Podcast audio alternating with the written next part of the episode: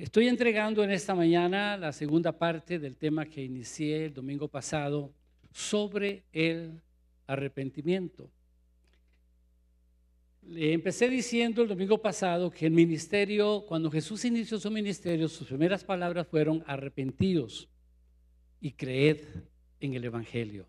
Arrepentidos y creed en el Evangelio. Y no es casualidad que él empezara con estas palabras tan poderosas. Y los, los apóstoles fueron consecuentes con el mismo mensaje de su maestro por excelencia, Jesús.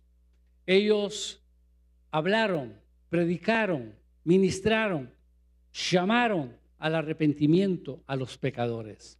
Este mensaje sigue latente hoy día, no ha cambiado. Les expuse también sobre la gravedad del pecado. Di varias referencias, 12 razones por qué el pecado es tan grave. Y quiero mencionar tres escrituras en esta hora, simplemente para eh, recordar y refrescar. La Biblia dice que todos hemos pecado, que no hay justo ni a uno. Todos hemos pecado. No importa su nacionalidad, no importa su color, si es negro, blanco, rojo, amarillo, no importa. Todos, dice la Biblia, hemos pecado. No importa su posición social, si es de clase baja, clase media, clase alta, todos hemos pecado. La Biblia dice claramente que la paga del pecado es muerte. Así de contundente declara y afirma la Biblia. Todos somos culpables a causa del pecado. No importa el tipo de pecado, pecado es una ofensa contra Dios, una ofensa contra el honor y la santidad de Dios. Así que, por esta razón, nuestro Dios Todopoderoso reiteradamente llama a toda persona y en todo lugar al arrepentimiento. Quiero en esta mañana explicar sobre qué es el arrepentimiento. Es un tema que algunos lo pueden ver muy elemental, muy básico, pero es radical. Sin arrepentimiento, usted no puede ir al cielo. Sin arrepentimiento, usted no puede ver el rostro de Dios. El arrepentimiento sigue vigente en este tiempo y Dios mantiene su mensaje a los pecadores llamándolos al arrepentimiento. Quiero que tomemos un momento para orar, por favor. Incline su rostro. Los que están acá, están en casa. Padre, en el nombre de Jesús, te damos gracias por este tiempo que nos permites de exponernos a tu presencia y a tu palabra que son vida y son espíritu. Oro, Señor, que tu palabra en esta mañana sea como martillo que quebranta y fuego que quema nuestros corazones. Oro, Señor, para que la dureza de nuestro corazón sea disipada en la exposición de tu palabra. Oro para que toda tiniebla que haya en nosotros sea disipada por la luz de tu poderosa palabra. Danos oídos espirituales.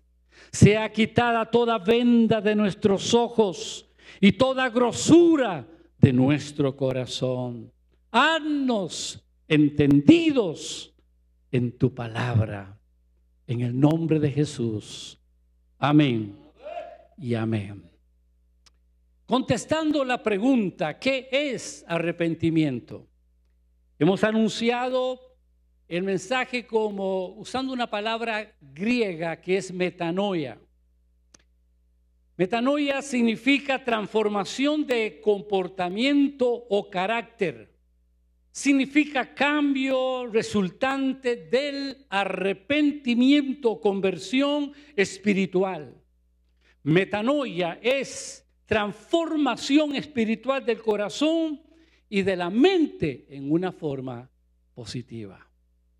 Yo sé que todos los que estamos acá y están en casa, de alguna manera queremos experimentar una transformación en todo nuestro ser, mente, alma, espíritu, cada parte de nuestro ser sea transformado.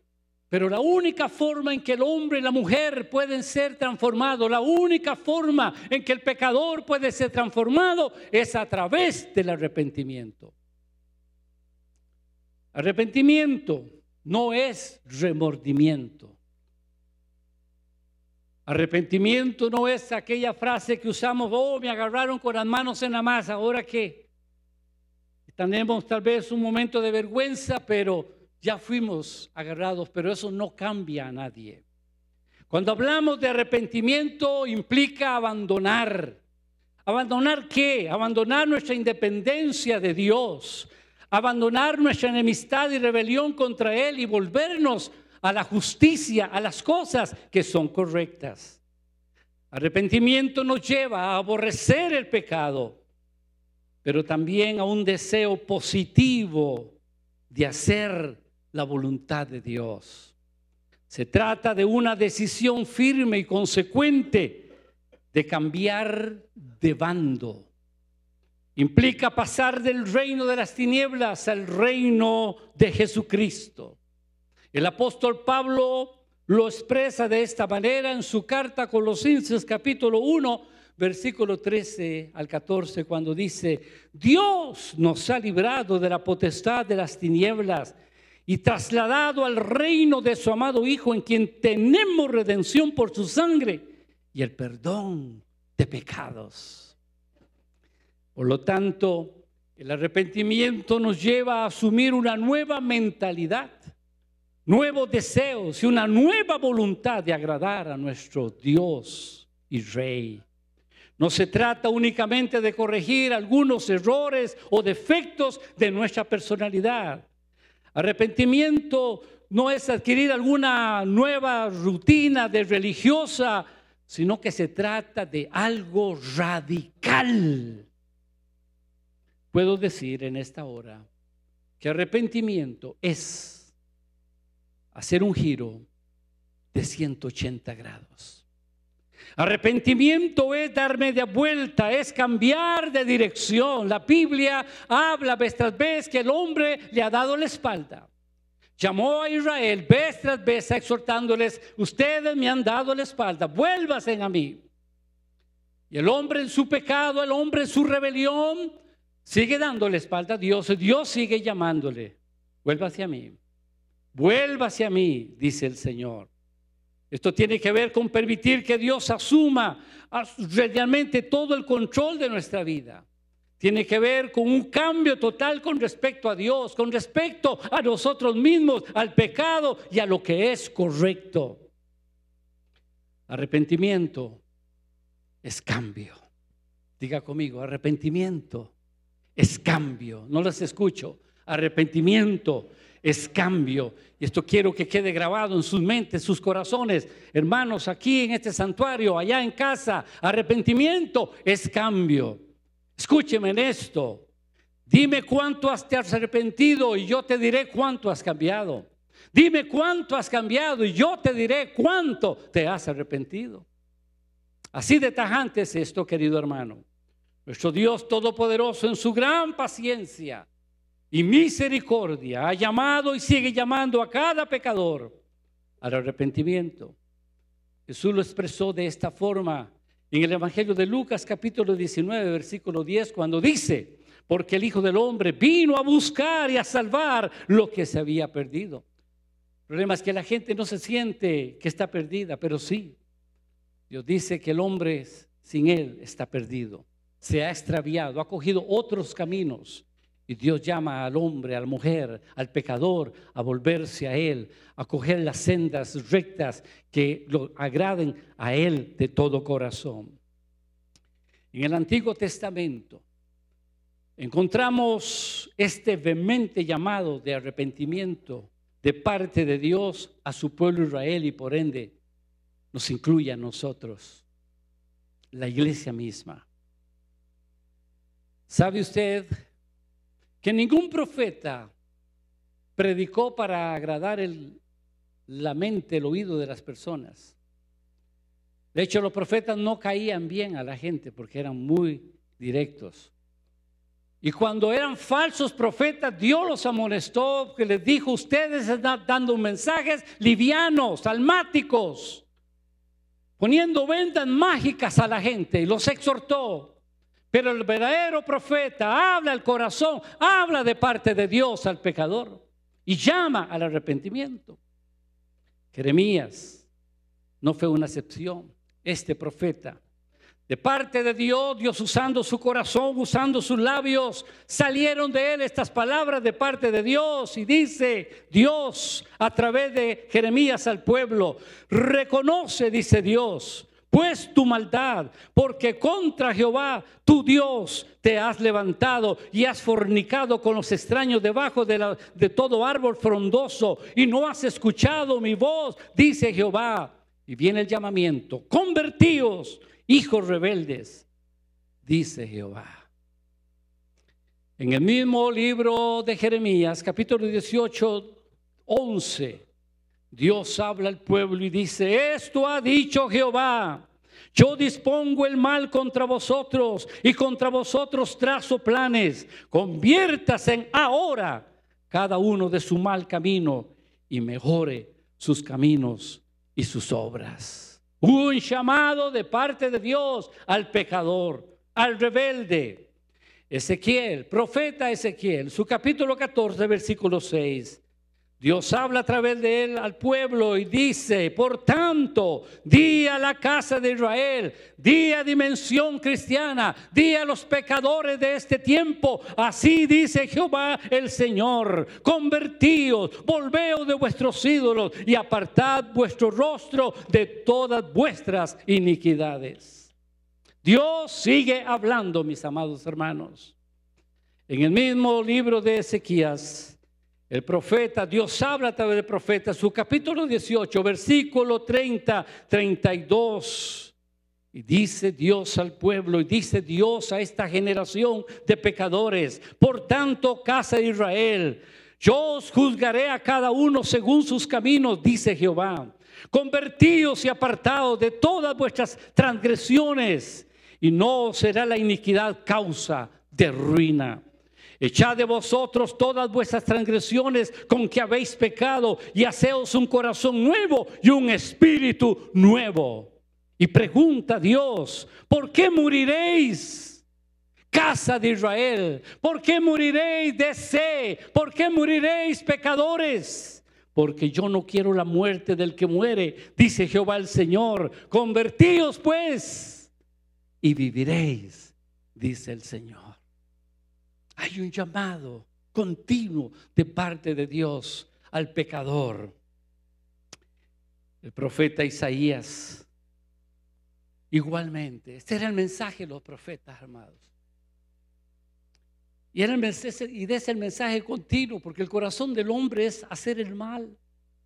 El pecado está increstado, está metido en el corazón del hombre. Y por eso nos convierte, nos convierte en pecadores, culpables. Y el profeta Isaías otra vez habla de parte de Dios y dice a Israel y nos dice a nosotros en esta mañana aquí, lavaos y limpiados Quitad la iniquidad de vuestras obras de delante de mis ojos. Dejad de hacer lo malo y aprended a hacer el bien. Buscad el derecho, socorred al agraviado, haced justicia al huérfano, amparad a la viuda. Venid luego, dice Jehová. Estemos a cuentas, aunque vuestros pecados sean como la grana, como la nieve, serán emblanquecidos, y aunque sean rojos como el carmesí, vendrán a ser como blanca lana. Aleluya.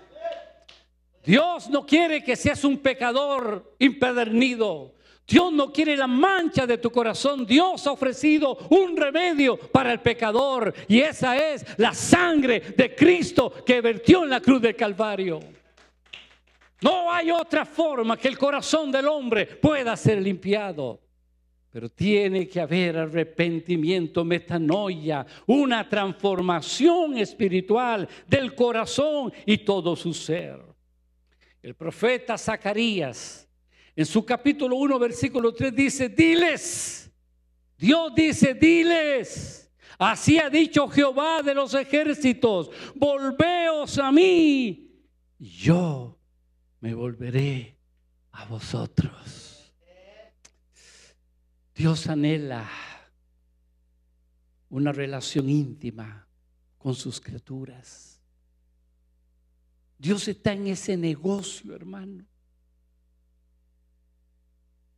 de estar cerca de cada criatura, valga redundancia, que Él ha creado. Es el anhelo de su corazón y su llamado es vehemente, es continuo. Vengan, vuélvasen a mí. Santiago lo dice de otra forma, dice Dios, acérquese a mí y yo me acercaré a vosotros. Cuando el hombre se vuelve a Dios, oh, yo me imagino la alegría. Por eso la Biblia dice que hay gozo en los cielos cuando un pecador se arrepiente. Es tan importante, eso trae tanta alegría al corazón de Dios. ¿Sabe por qué? Porque Dios te ama. Dios no quiere que vayas al infierno. Dios no quiere el castigo eterno para ti ni para mí. Él creó un cielo y ese cielo es para aquellos que se vuelven a Él de todo corazón. Ese es el llamado de parte de Dios. El verdadero arrepentimiento abarca el intelecto, las emociones, la voluntad en las que Dios llega a ser el absoluto Señor y Dios. El arrepentimiento es un cambio en forma de pensar, de sentir y de vivir. El arrepentimiento es algo radical implica la aceptación de nuestro estado de, completa derrota espiritual ante Dios. Eso hace el arrepentimiento. Estoy en quiebra espiritual. Y el arrepentimiento nos lleva a tener esa conciencia en el alma. Todo esto nos debe llevar a clamar como el publicano en la parábola que el Señor contó. Habla del fariseo y el publicano o cobrador de impuestos. En Lucas capítulo 18, yo quiero leer para ustedes esto. Y por favor, trate de ubicarse. Usted que está aquí, ustedes que están allá en casa, usted es uno de estas dos personas. Usted es el fariseo o es el publicano. Y nos dice lo que Jesús narra. Dijo también Jesús esta parábola a unos que confiaban en sí mismos como justos y despreciaban a los demás. Dos hombres subieron al templo a orar. Uno era fariseo y el otro era recaudador de impuestos, publicano. El fariseo, puesto en pie, oraba para sí de esta manera. Ni siquiera oraba a Dios, era para él. Y su oración era, Dios, te doy gracias porque no soy como los demás hombres, estafadores, injustos, adúlteros, ni aún como este recaudador de impuestos. Estaba el otro por ahí, ¿no? En el templo. No soy ni como ese, un desprecio. Oh, yo ayuno dos veces a la semana, religiosidad. No es que el ayuno es religiosidad, pero en él era religiosidad. Yo doy el diezmo de todo lo que gano. Dice Jesús, pero el recaudador, el publicano, de pie y a cierta distancia, no quería ni siquiera alzar los ojos al cielo, sino que se golpeaba el pecho diciendo, Dios, ten piedad de mí pecador. Yo me imagino, yo siento esas palabras que salen de adentro del corazón, un corazón contrito y humillado en la presencia de Dios. Había una convicción de pecado en él y sabía que su pecado era contra Dios y que su pecado había ofendido el honor y la santidad de Dios. Y su oración salía de allí. Después profundo de su corazón.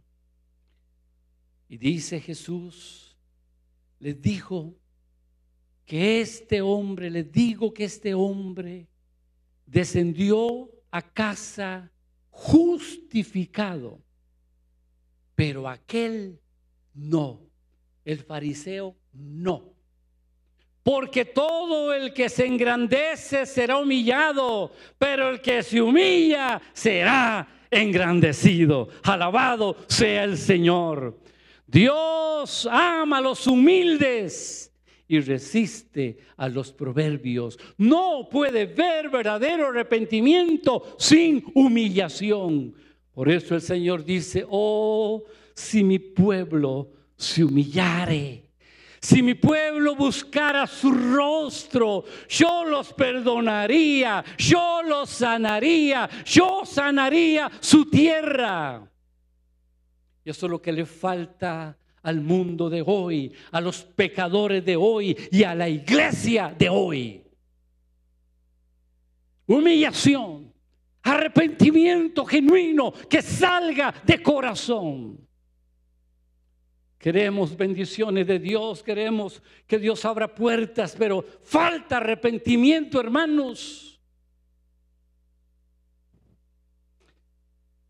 Permítame darles un ejemplo claro de un verdadero arrepentimiento. El rey David fue confrontado de parte de Dios por el profeta Natán. David era culpable por lo menos de tres pecados. Pongámosle el nombre. Mentira, adulterio y homicidio. Él era culpable de estos pecados y podemos poner también de pereza, de holgazán, porque en vez de estar apadrinando allá al ejército que estaba peleando, él estaba ahí en el balcón del palacio viendo lo que no tenía que ver.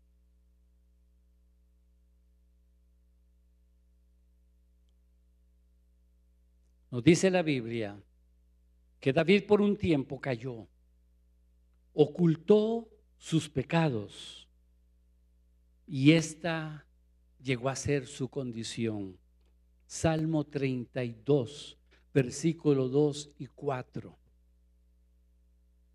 Dice la Biblia, David confiesa, expresa lo que estaba pasando en él mientras cayó su pecado mientras no reconoció su pecado, mientras no confesó su pecado. Dice, mientras callé, se envejecieron mis huesos en mi gemir todo el día, porque de día y de noche se agravó sobre mí tu mano. Se volvió mi verdor en sequedades de verano. David se enfermó, hermanos, por callar su pecado, de alguna forma por ocultar su pecado. Empezó a enfermar.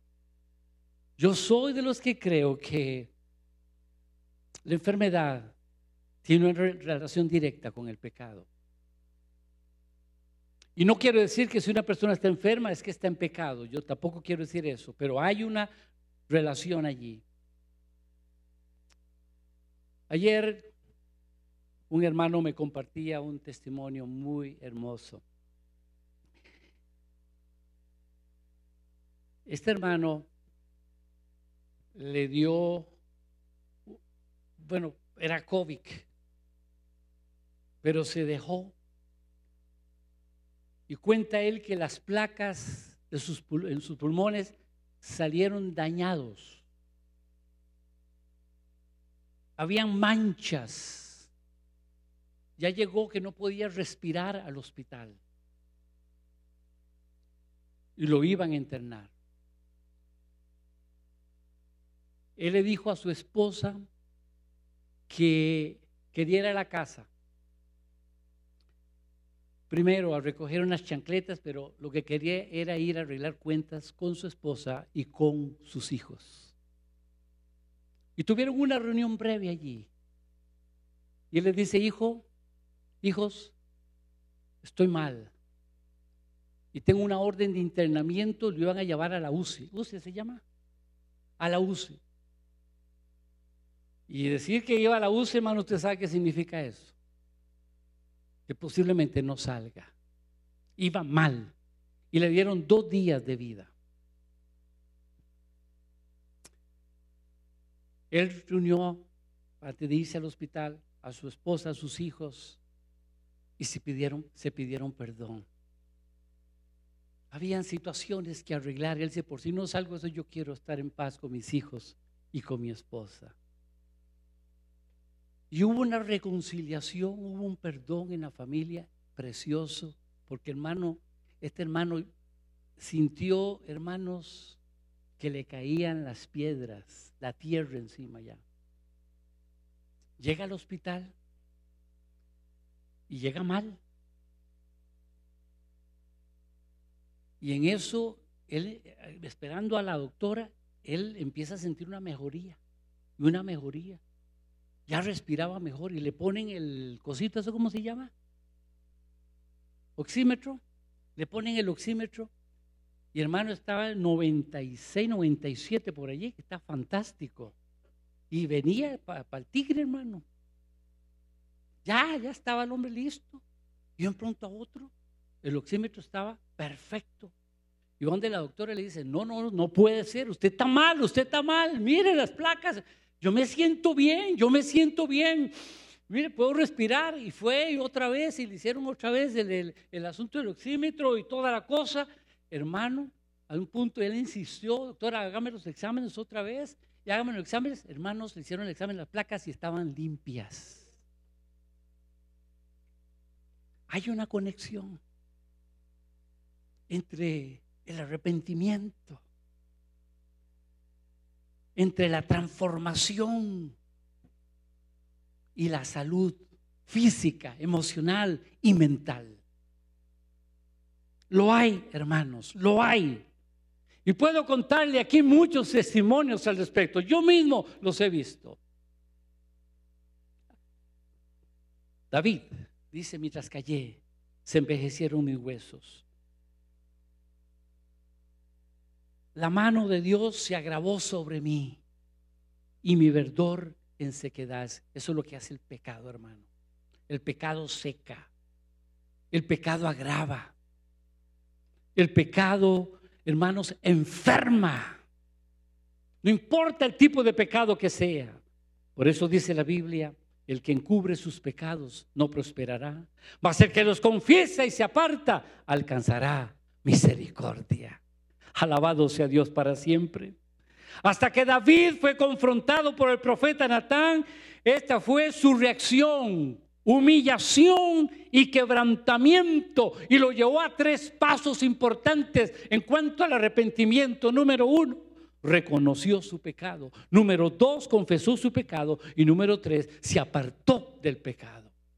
Y déjeme darles rápidamente el Salmo 51, voy tomando unos versículos allí de la confesión, del arrepentimiento de David. Y esta oración, hermanos, usted puede hacerla hoy, puede hacerla más tarde, puede hacerla mañana, cuando usted guste se póstrese, porque cuando yo veo esta oración, leo esta oración, yo me imagino a David, hermanos, postrado, llorando, quebrantado, humillado, hecho una bomba de mocos, hermano, arrepintiéndose de todo corazón. Y su oración fue esta, ten piedad de mí, Dios, conforme a tu misericordia, conforme a la multitud de tus piedades, borra mis rebeliones Lávame más y más de mi maldad y límpiame de mi pecado, porque yo reconozco mis rebeliones y mi pecado está siempre delante de mí. Contra ti, contra ti solo he pecado, he hecho lo malo delante de tus ojos, para que sea reconocido justo en tu palabra y tenido por puro en tu juicio. Purifícame, dice David al Señor, con hisopo y seré limpio. Lávame y seré más blanco que la nieve. Y en el versículo 10 le dice él al Señor, crea en mí, Dios, un corazón limpio y renueva un espíritu recto dentro de mí. Alguien que ora de esa forma y de su alma, de su corazón, hermanos, no puede quedar igual. No puede quedar igual. Y mire usted el resultado de esta oración, el resultado de este arrepentimiento genuino que dice el Salmo 32, 1, 2 del mismo David, después que él se arrepintió, dice él, bienaventurado, doblemente feliz aquel cuya transgresión ha sido perdonada y cubierto su pecado. Bienaventurado, doblemente feliz, el hombre, la mujer, el pecador, a quien Jehová no culpa de iniquidad y en cuyo espíritu no hay engaño. David experimentó el perdón del Señor. Y lo experimentó porque hubo un arrepentimiento sincero y genuino. ¿Cuánto bendicen al Rey? Si usted se arrepiente de todo corazón, si yo me arrepiento de todo corazón delante del Señor, dice la Biblia, que Él es amplio en perdonar. Amplio en perdonar.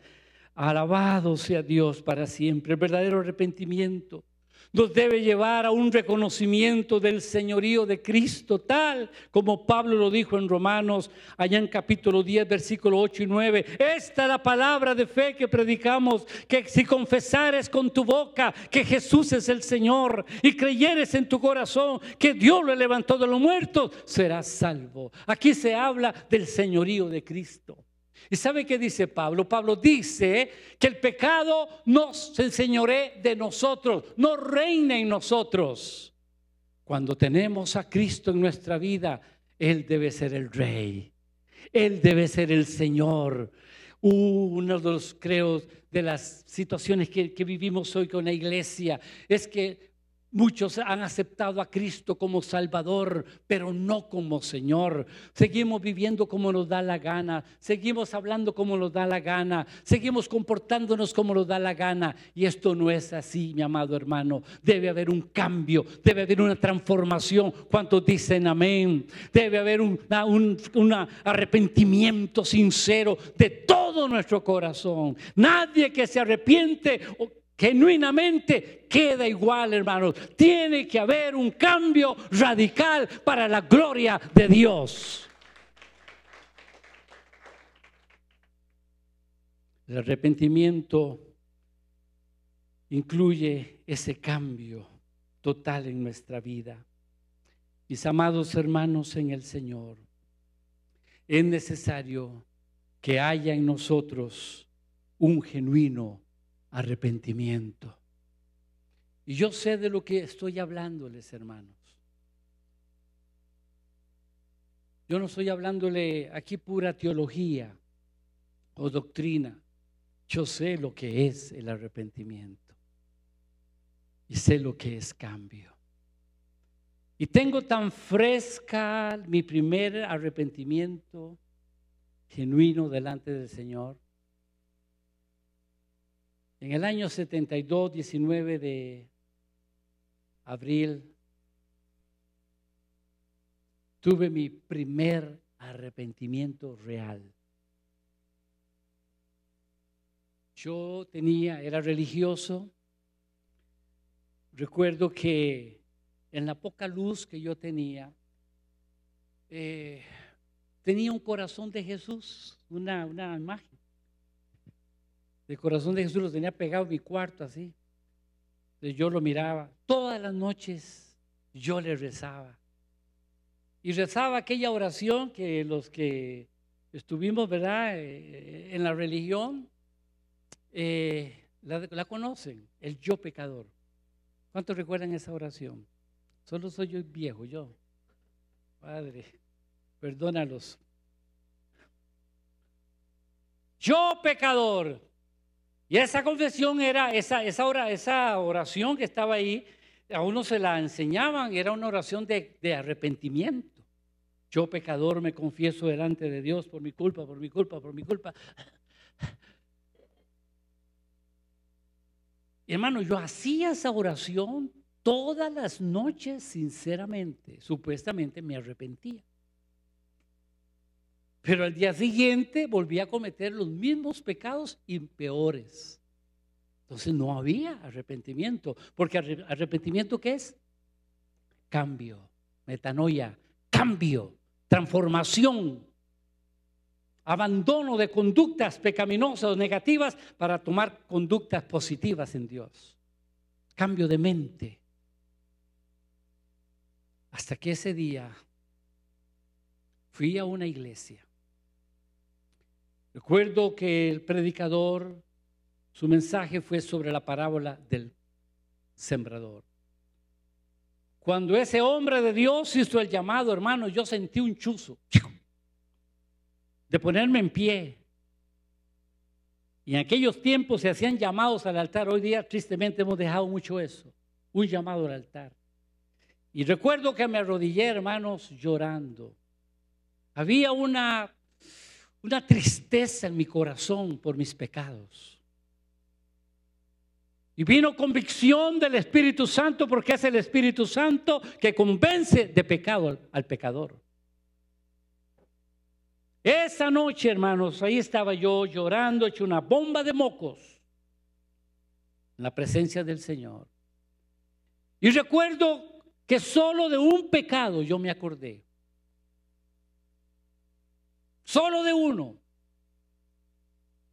Pero me vino así clarito. Yo era, hermanos, una persona muy mal hablada, vulgar, aunque usted no lo crea con esta cara de ángel que tengo ahora. Muchas veces quise cambiar mi vocabulario, pero no pude, no pude, no pude. Lo intenté muchas veces. Después de que decía, decía las cosas, me iba al baño y decía, Señor, perdóname, pero salía y volvía a lo mismo. Eso es lo que hace la religión. Y recuerdo que le dije, Jesús, lávame, lava mi boca tan sucia con tu sangre preciosa de este vocabulario tan vulgar y sucio que yo tengo. Fue el único pecado que le dije, que me acordé y hermanos, yo sé que esa noche vino la preciosa sangre de Cristo y se llevó ese inmundo pecado con todos los demás que habían allí. Cuando yo me levanté de ese altar, hermanos, yo era otro. Me sentía como una plumita, hermano. Si me hubiera fumado tres puros, no hubiera sentido lo que yo sentía. Hermano, yo, yo salí caminando así. Livianito, hermano, livianito. Claro, la carga del pecado me había sido quitada. Aleluya. Eso hace el arrepentimiento. Y no tengo tiempo para contar el fruto, porque la Biblia dice que hay que hacer frutos dignos de arrepentimiento. Hubo un cambio radical yo no tuve que esforzarme, hermanos, al día siguiente, ni los siguientes días para, para no hablar feo. Hermano, fue arrancado, arrancado, abandonado totalmente. Eso hace Cristo cuando muda nuestro corazón. Aleluya. Él muda la mente, Él muda el corazón, Él nos muda completamente y no se hace ningún esfuerzo porque empezamos a vivir una vida nueva en Cristo Jesús. Nueva, nueva, nueva, nueva. Mi alma te alaba, Señor. Eso es lo que hace el verdadero y genuino arrepentimiento. Ahí está la diferencia, hermano. Queridos hermanos, querida iglesia, este es el tiempo. La Biblia dice, buscad a Jehová mientras pueda ser hallado, llamadle en tanto esté cercano. Deje el impío su camino y el hombre inicuo sus pensamientos. Vuélvase a Jehová, el cual tendrá de él misericordia, al Dios nuestro, el cual será amplio en perdonar. No hay pecado que Dios no pueda perdonarte. No hay pecado que la sangre de Cristo no pueda deshacer de su vida. La sangre y el poder de la sangre de Cristo sigue vigente en este tiempo. No importa cuán hondo estés, cuán metido estés en la inmundicia, de allí va Dios y mete su mano y te saca, te limpia, te pone un corazón nuevo, te pone un vestido nuevo, aleluya, y te da una nueva identidad. Eso es lo que hace Jesús cuando hay un verdadero arrepentimiento. La Biblia dice, oh, si hoy oyes mi voz, no endurezcan su corazón. Este mensaje no es casualidad, hermano. No es casualidad. Y yo no sé por qué el pastor Dan me dijo que, habla, que compartiera esto.